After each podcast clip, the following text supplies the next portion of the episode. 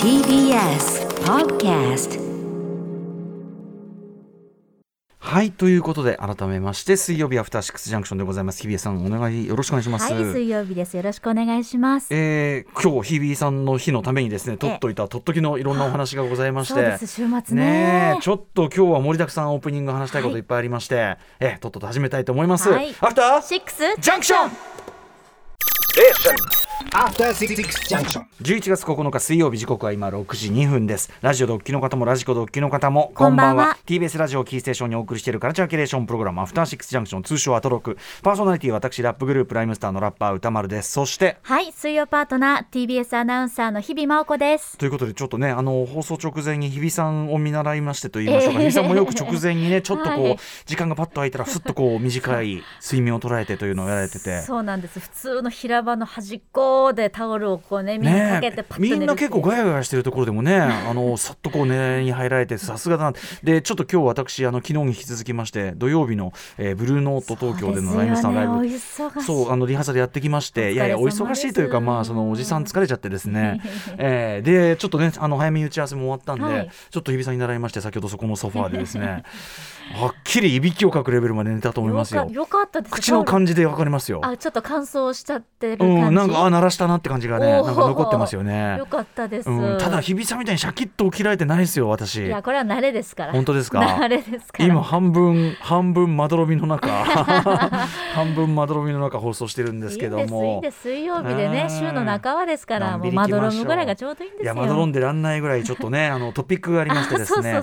はい、えーまずはですねこの話をしたいんですけども、はい。えー我々土曜ん日曜か。日曜日日曜夜日曜日ですね、はい。11月6日日曜日に恵比寿はガーデンホールというところで開かれました、はい。あの藤井隆さんもちろんね芸人さん俳優さんとして皆さんご存知でしょうがこの番組では特に音楽アーティストとして推し続けてきました、はい。藤井隆さんの、えーワンマンツアーファイナルがありまして、ええ。ーまあ、日比さん私そしてね番組スタッフと共に行ってきたというはい。一件がございまして、えー早速なんですがメールがですねこれ月曜にもう届いていたんですが水曜まで取っておきました、はい。こんなメールを読ませてください。私読みますね、えーラジオネームガチャチョコさんです、えー昨日11月6日だからまああの月曜に届いたね。11月6日恵比寿ガーデンホールにて藤井隆さんのツアーファイナルを見に行ってきました、えー開演前物販の列にな、えー列にひるんでポツネンとしてると。えもう列もすごかったですねすグッズねごかったです熱気ポがね。ツネンとしてると。なんだか見覚えのある可愛い人が目の前を通り過ぎ日比さんだと気づいた瞬間。その隣にいるシュッとした黒ずくめの男性が歌いますシュッとした皆さん よくお聞きください、えー慌てビビりながらもなんとかお声掛けして藤井隆再発見のお礼というどこ目線だかわからない発言をしてしまいました。いえいえあの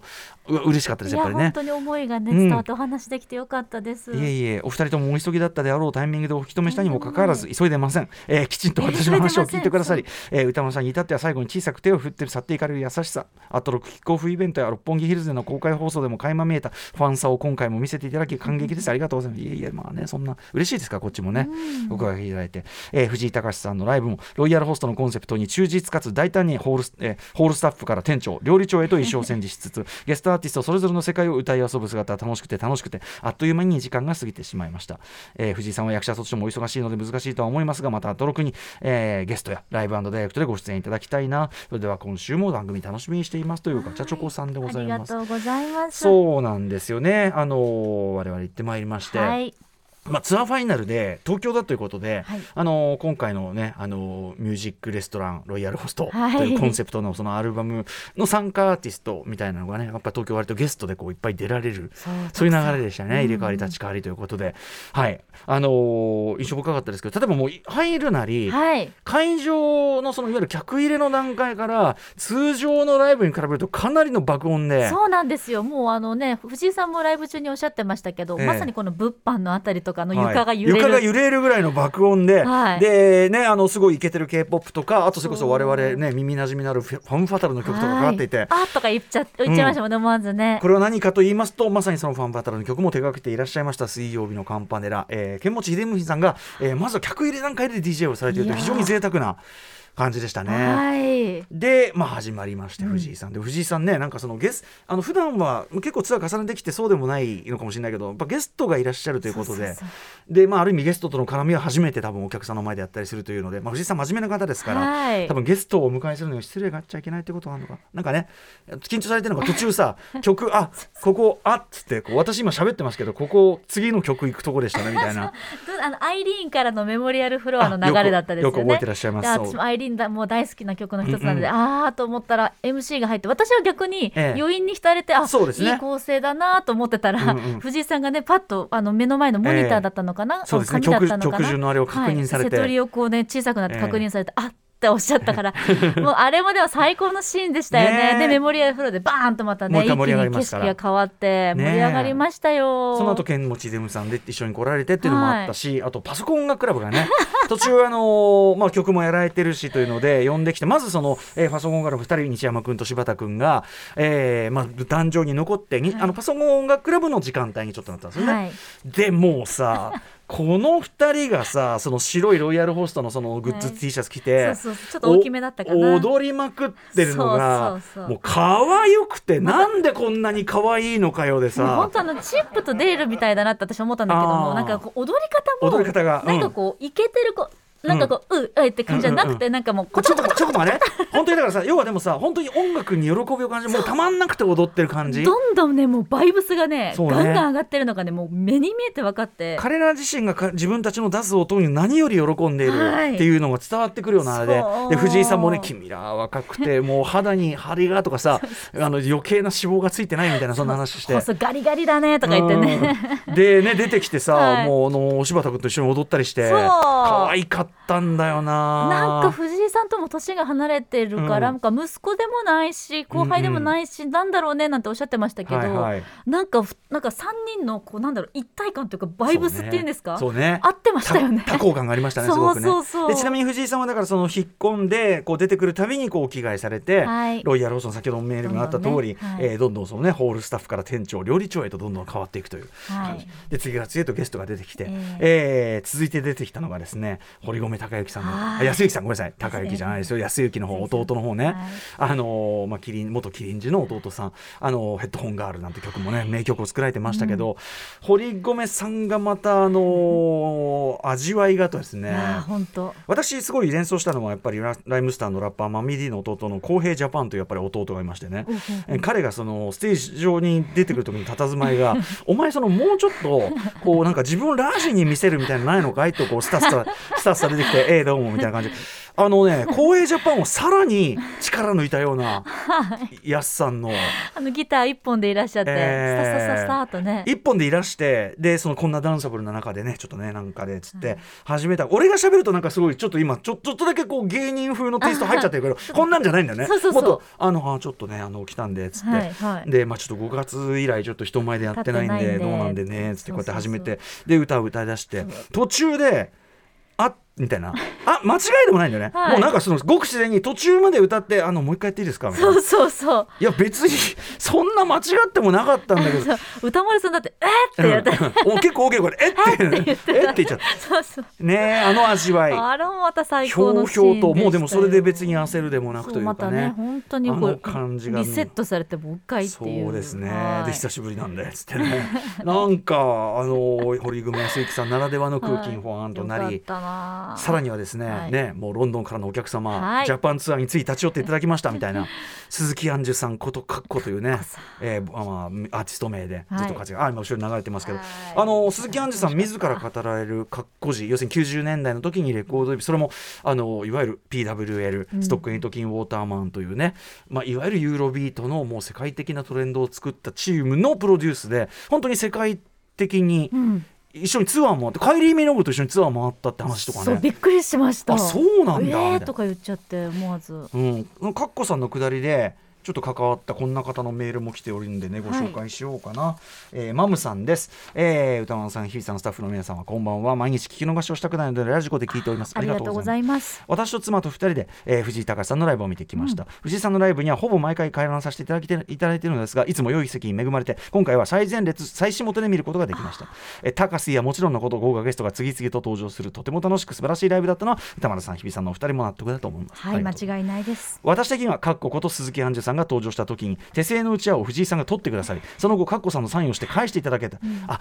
後ろに持ってってサインして返したんだ。持ってってたんですね。大感激でした。えーもう一つのうちわを作った方のはとても精巧な作りだったのですがお二方ねお壇上からこう受け取られてというのがありました、ええはいはい。私のは片面をホワイトボードにしていて、えー、高しパソコン、えー、安行と書き換えていたので。ああなるほど。か書き換えてたんだ。すごい。タッコの文字もかなり雑になってしまいました。これも良い思い出になると思います。今回のうちわを保存して片面ホワイトボードうちわ2号を今度の有限会社申し訳法人化20周年記念ライブにまでに作成しようと思います。こちらも藤井隆さんがご出演されるはい。日曜日ですね次のね。そうなんですよね、あのファンの方はこうやって作った手製のやつを、まあ、藤井さんが見つけてそうそうカッコさん見てくださいよ」っつねって。え。作ってきてくれたようんでこうやって取りに行ってね藤井さんが。でこうやって持ってきて「えねカッコさんこれどうですか?」持ってったら、うん。みたいな「ん?」みたいな「い いらいらない」みたいな。もらって帰ったらって言ったら、えーいうんや返そうかなみたいなうんね。でもサインして返されたということなんねですね。すごいホスピタリティですよまさに。うんということで、まあ、あの豪華ゲストもあるしで藤井さんも本当にもうねアンコールのために戻ってこられて最後は僕あの藤井さんのは、まあまあ、これだけがっつり見るのも初めてあの出る側だったんで今までは。あそうかそうか。そうなんですよあの自分のねクエットダンスという曲で参加してだったんでがっつり見るの初めてでしたし最後ね珍しくなんだかんだはい。あのソロか活動のなもちろんその最初の1曲目であるけど割とね我々はその真ん中んだ有名なだけに、うんそれ以降の藤井さんの曲聴いてくれって感じでやってましたけど今回あえてなんだかんだ振り付き完全にあって、うん。そして見てるとやっぱりその昔からのファンの方がね振り付け完コピで、ねあれもなんかグッときました。ね。すごいいい後ろから拝見してて。ね。みんなだからもう藤井さん大好きで大好きでっていう人がみんな集まってて、はい。すごいいい空間でした本し当に本当に。あと結構ねあの吉本の結構お歴々と言いましょうか 結構やっぱその藤井さんのやっぱ吉本内の地位を、はい。それはそうだってい感じのや本当に本当に。結構ビッグネームたちがもうもずうなんか目視しました。ずらりとお ね。おっていう。あの社内のと言いましょうかね、ええ。有名な社内のその皆さんとかがはい結はい。構いらっしゃあったりとか、の人もあの人もそりゃそうかと思いつつもね改めてビッグだなっていう。本当ですうねん。はいということで。楽しかった。本当いろんなねゲストの方に対してのホスピタリティが、うんね。まさにもうロイヤルホストとぴったりっていう感じで。もうちょっと私はでもここに自分が出てないのがジェラスといった感じですよね。あそうですか。最近クワイエットダンスやってないななんて思いながらね。ニューアルバムツアーだからしょうがないんですこういうのはね。えええーあこういう気持ちかとライムスターのフィーチャリングアーティストと あのツアーが終わったと疎遠になるなんつってね。ヘラヘラしてましたけど、はい。あこういう気持ちか。ああなるほどね、そちら側のお気持ちを 思ったりしましたね。はい。そうですか。ということでせっかくなので、ええ。やっぱり改めて、はい。あのミュージックレストランロイヤルホスト素晴らしいアルバム、まあ、もう藤井さんのアルバム毎回毎回素晴らしいんですけど今回はねちょっとまたシフトを変えて、藤井さんって本当にご自身のビジョンがめちゃくちゃしっかりあるはい方なんで、うんうん。あのー毎回そのご自身でオールプロデュースしてるんだけどあのビジョンとかも。今回は割と人の言うこと聞いて 人の言うこと聞いてって割にさわ途中でさこう話しながら、ね、私はもうそれで今回ロイヤルホストだと思ったら、まあ、私もこうだと決めると変えませんのでつってね。そうそう。っつって一緒に曲作りした経験。そうそうそうそう。そのその穏やかな感じで一切曲げないんだよな、うん、っていうね。ね今回も素晴らしい。本当にあの藤井さんのまた音楽の新境地。本当に音楽アーティストとあとさここれも今更言うのも失礼な話だけど藤井さんめちゃくちゃ歌うまくない？やっぱり。いや。私本当に、ね、聞き惚れるっていうこれだっていう感じで、マイクからこう通って届くうん。お声のまっすぐさに、はい。改めてもうキュンとしちゃいました、ね、と音域も結構広いなと思ったしまっすぐで。まっすぐそうあのいわゆるプロッパーの歌手と違うところがあるとしたらこうこねくり回した歌い方じゃないっていうあかー。まっすぐにこう歌われるそれがら心にドーンってそうね。こうあの人のやっぱりお人柄っていうか、ええひやっぱ僕昔からもう最初からもうとにかくあの藤井隆さんの歌は品がいいっていう言い方をしてましたけど本当に品がいい。でもユーモアがあって。でそれもやっぱ品がいい、うん。みたいな。えー、藤井さんにあふれたねそのアルバムからやはりさっきのね堀米康之さん。もうあの大丈夫かしらっていうあの佇まいも込みで本当に愛おしかった、えええー堀米康之さんが提供されたこちらの曲は僕はもう今年の、えー、j p o p とか日本の音楽の中でもかなりトップクラスですね、えーお聴きいただきたい藤井あのあれですね日比さんも大好きですよね。大好きです。一曲じゃじゃあ日比さん曲紹介よそうなんですか？ヘッドホンガール。はいいいんですか、はいはい。ではえっ、とちょっとタイトルああ曲な曲副あ副タイトルがありましたね。副タイトルありますからちゃんと翼がなくてもです。上がりました、はい。い、いんですか？お願いします。それでは藤井隆さんでヘッドフォンガール翼がなくてもはい、えーミュージックレストランロイヤルホストから、えーヘッドホンがある翼がなくてもお聞きいただいております。はい。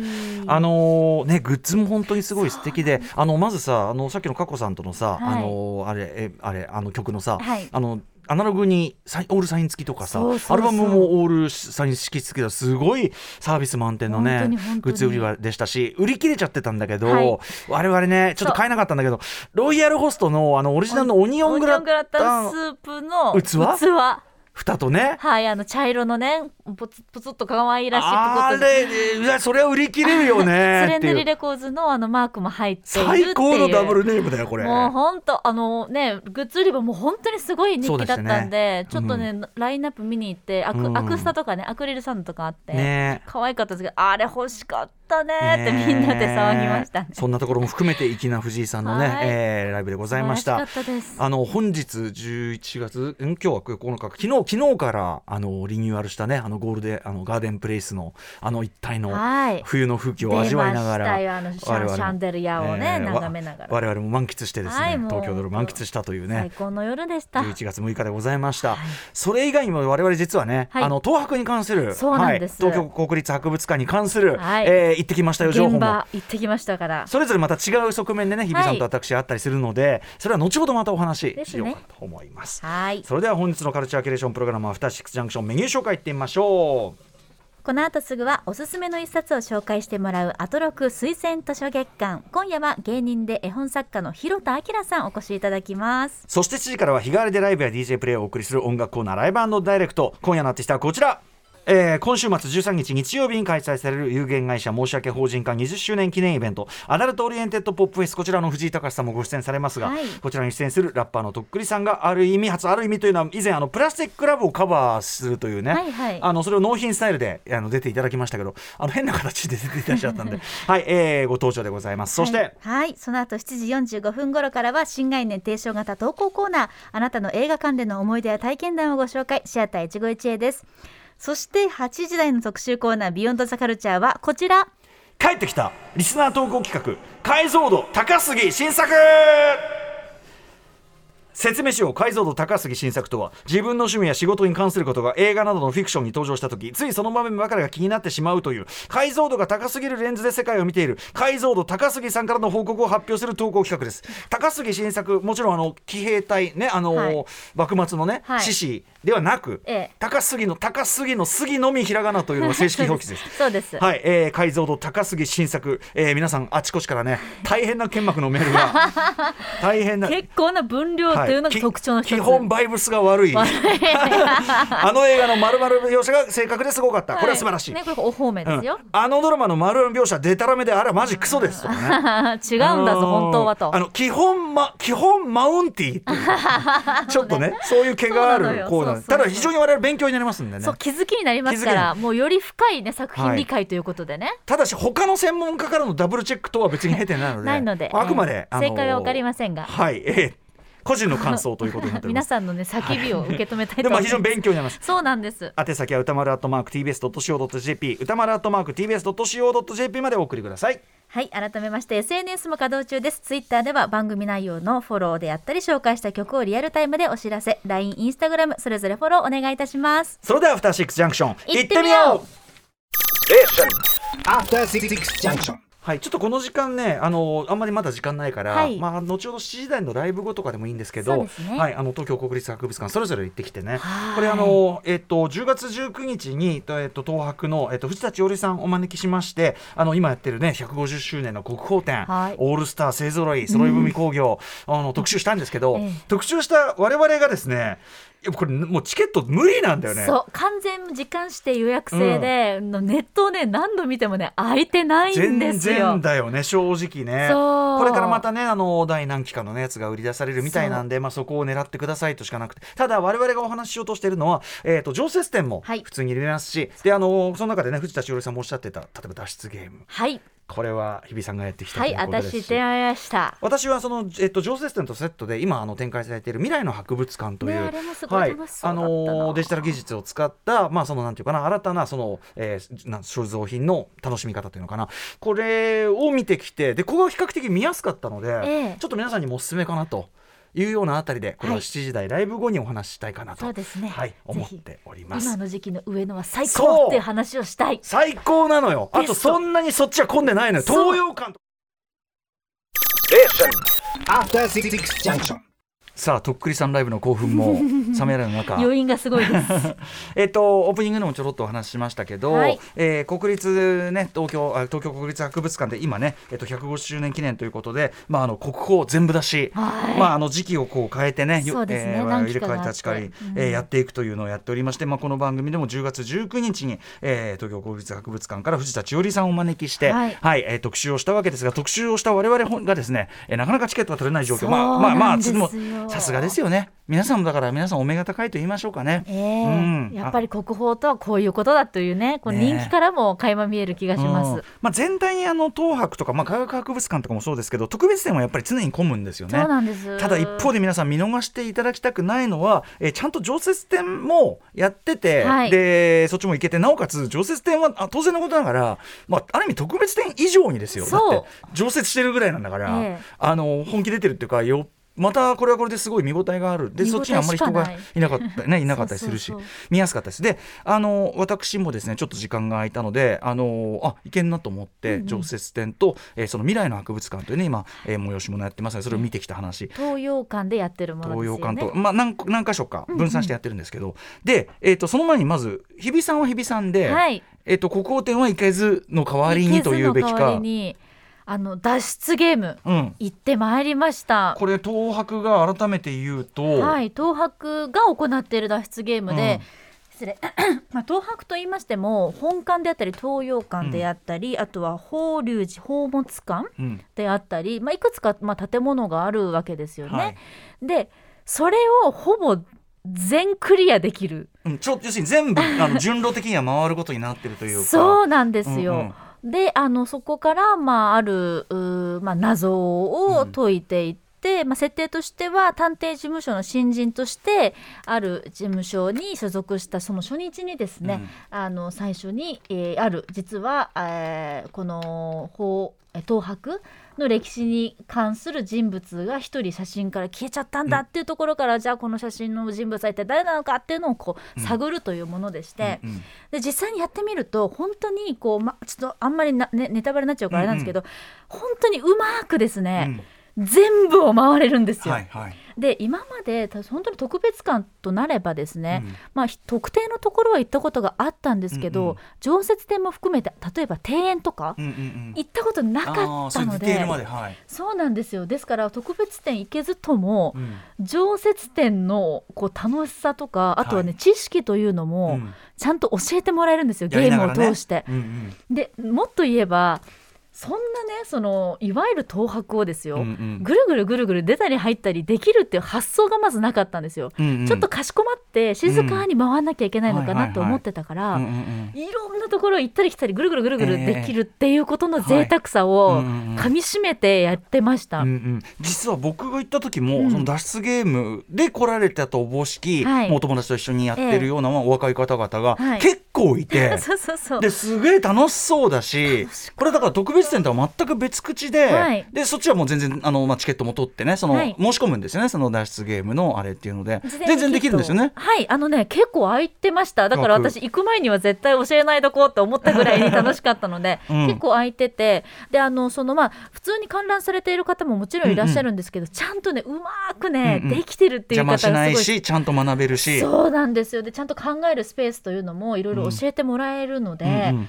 あの脱出ゲームいわゆる謎解きの部分でシンプルに楽しいし、はい。東博が好きな方はもっとうん。深く東博の中に入り込めるので、もう本当にこれおすすめ。でさらに庭園とかも行けたり、はい。自分のペースで進められるんです制限時間がないから。ちゃんと休んだりできる。はい、なんでうん。我々、あのお友達で行ったんですけどあまりにいいお天気だったので、ちょっと一段落する時ってあるじゃないですか、ええええ脱出ゲームって、はいはいちょっとここでこうあいもうこれで終わりかななんて思ったぐらいの充実感だったので、うんうん前半、うん。うんでも途中でピクニックし始めちゃって、はいはい。謎も解けたしちょっと休憩でもするかなって。中庭にはね飲食できたりもしますからね。そうなんですよ、うん。芝生もあったりするじゃないですか。えでまああ謎解けたねなんて言ったらまだまだ謎がいっぱいあってですね、うんうん。後半、うん。でここ15時いや17時午後5時に閉まるので、はい。意外と時間がなくなっちゃって、はいはいはい。最後慌てて、うん。もうあの芝生にキットをもうばらまいて、うんうんもうあのあ同級生みんなでうわー謎解き謎解きしてそう。うんうんうん。本当に緊迫感もちゃんとありながら、はい。いやでもやっぱ東博って綺麗だし、うんうん。初めてその本館のあの大きな階段とかもじっくりそはい。のゲームを通して見ることになったので、うんうん。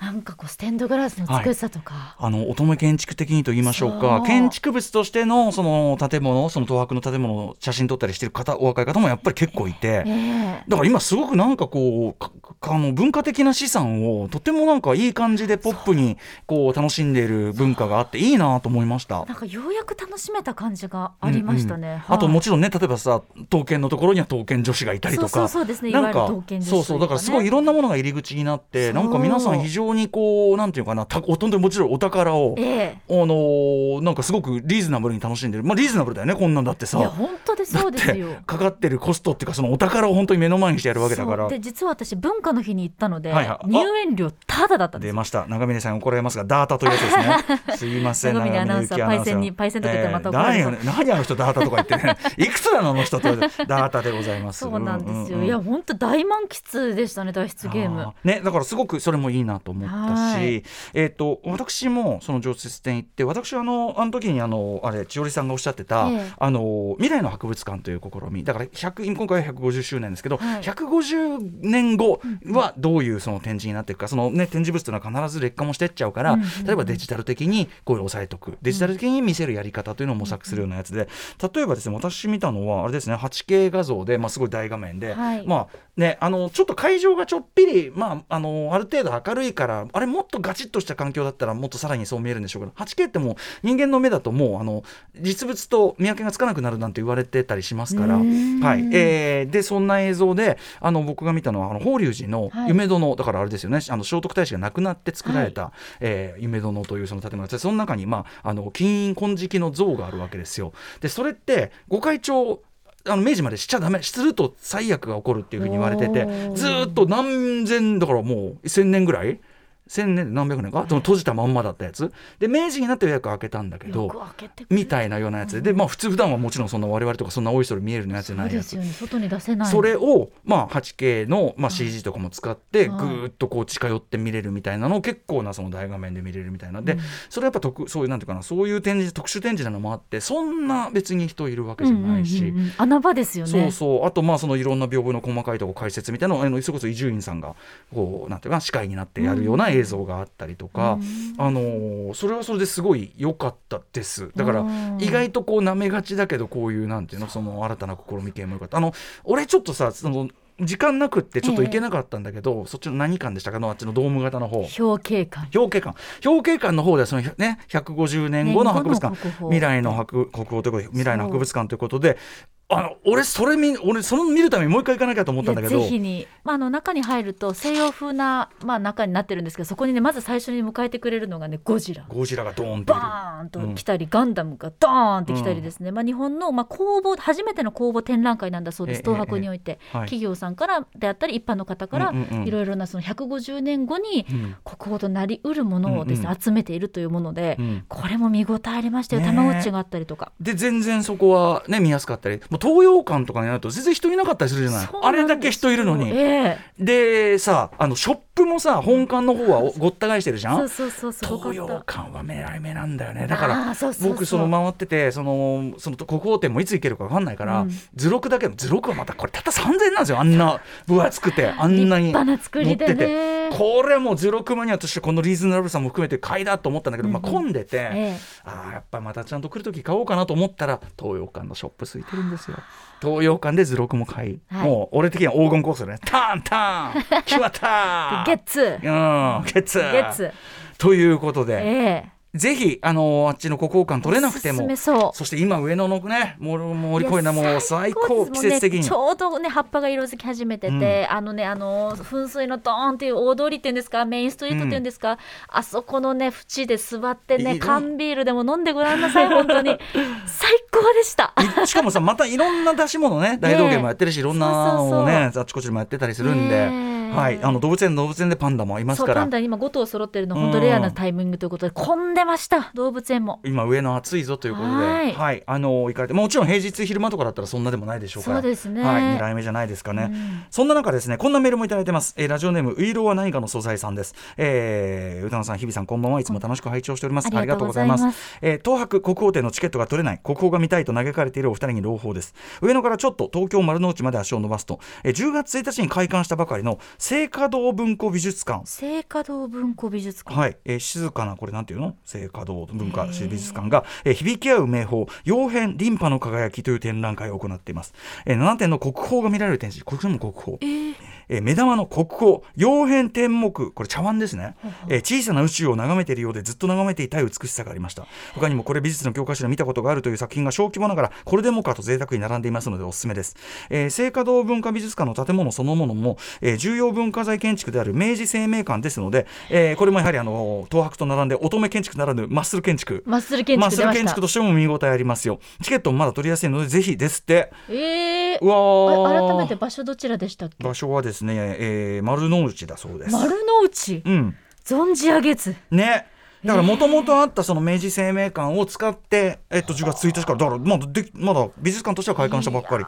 しかもこのあの妖変天目茶碗ねすごいですよ。やっぱりなんか中が本当銀河が広がってるようなう模様がわ広がっててという。これはそうそうそう。自分の目で確かめなければ。こんな情報も。いやだから東京ってすごいなって私改めて思いました。上野を堪能して。そうよ。インフラ味わわないとそんなのよ。使っていかないとね。ん何度も言いますよ。その東博のね正門のあそこのところはねかつてはやんごとなき人しか使えなかった通れなかったというふうに推測される推測されている正門ですよ。もうもうジタバタです。いやもう私あの日ただだったんで3回通りました、タが通っていや俺も踏みしめ。普段より多めに歩数で。ガシガシ。うん。ということでございます。はい、あのいろんな楽しみ方ありますからね、はい。というお話でした。でした。After Six Junction.